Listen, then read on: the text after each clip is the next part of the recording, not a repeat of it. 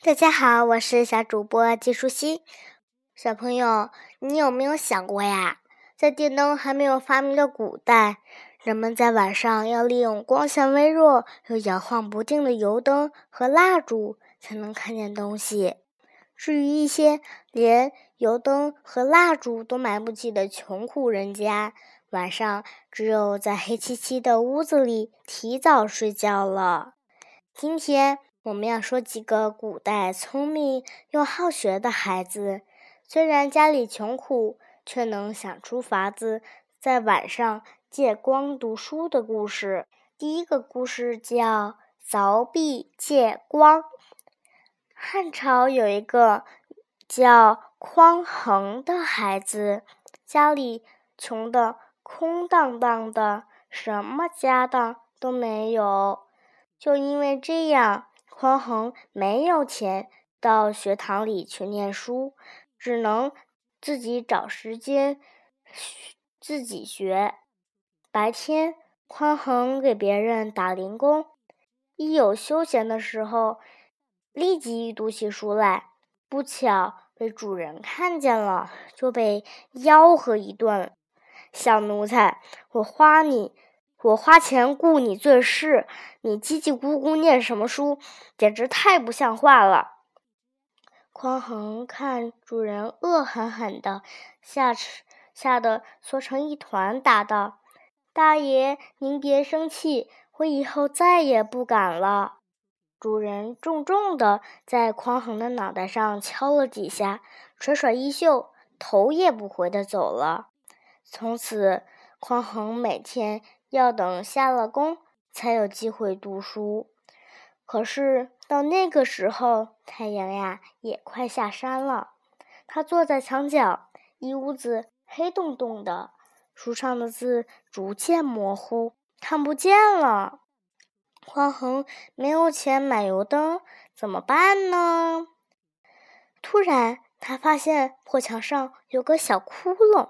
从隔壁人家透过来一点点微弱的油灯光线，匡衡拿着书本凑上前去，居然还能看出一点字迹呢。他马上想出了个主意。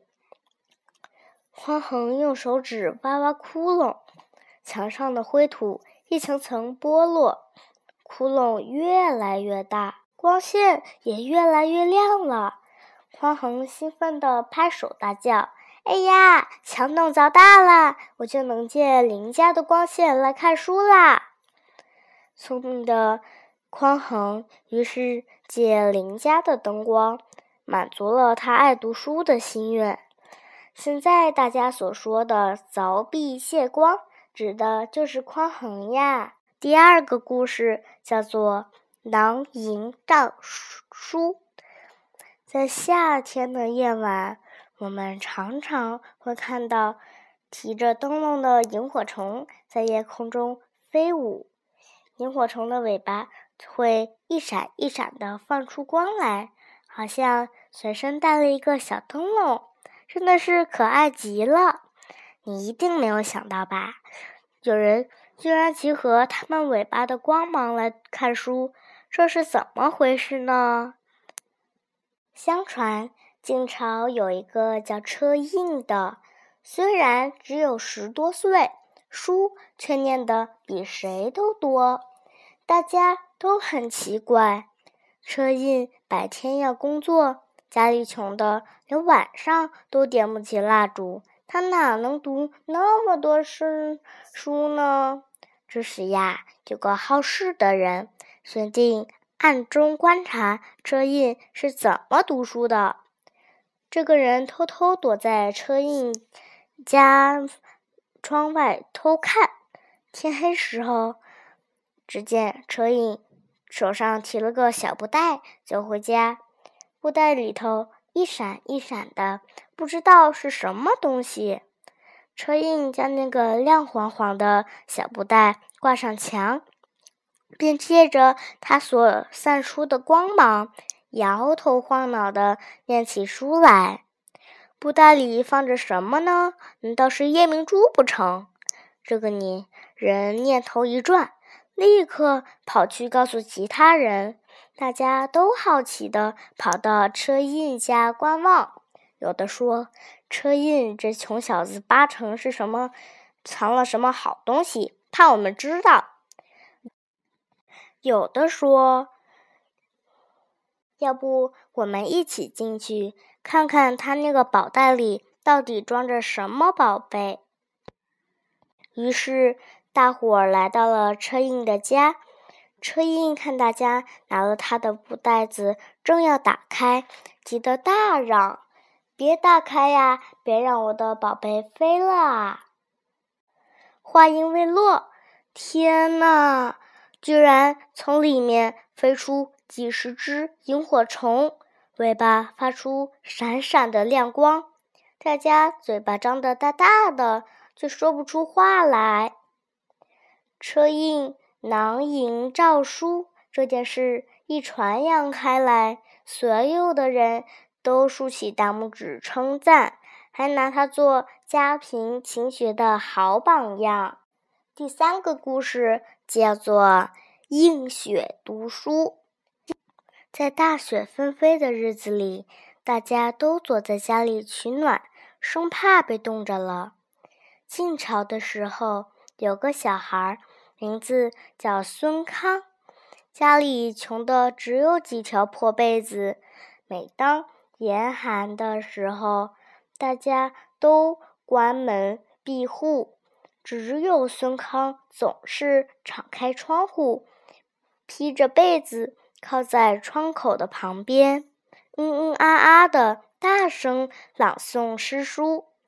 邻居们觉得很奇怪，就关心的问：“雪下的那么大，为什么你不关窗？难道你不怕冷吗？”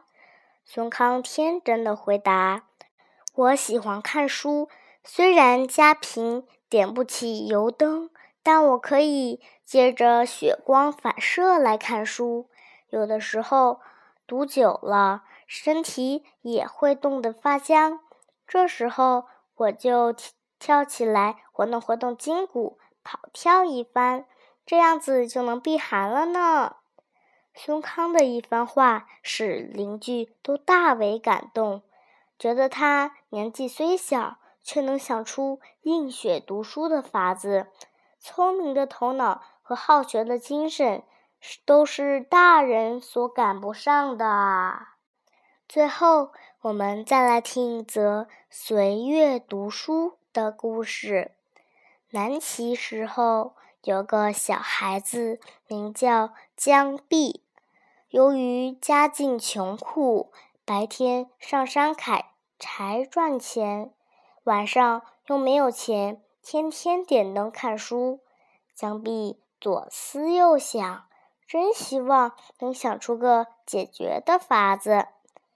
有个明亮的月夜，邻居们发现江碧搬张梯子搁在墙角，一个人拿着书本在月光下用功，大家都摸不着头脑，不知道他为什么要这样做。便奇怪地问：“江碧呀，你看书搬梯子做什么呢？”江碧不慌不忙地说：“我想利用月光来读书呀。等一会儿月亮渐渐西斜了，我就一级一级地往梯子上爬，这样就可以完全利用皎洁的月光啦。”小朋友，听完这几则故事。是不是很佩服他们好学的精神呢？现在我们可以随时利用明亮的灯光，这是最幸福的喽。今天的内容就是这些啦，拜拜。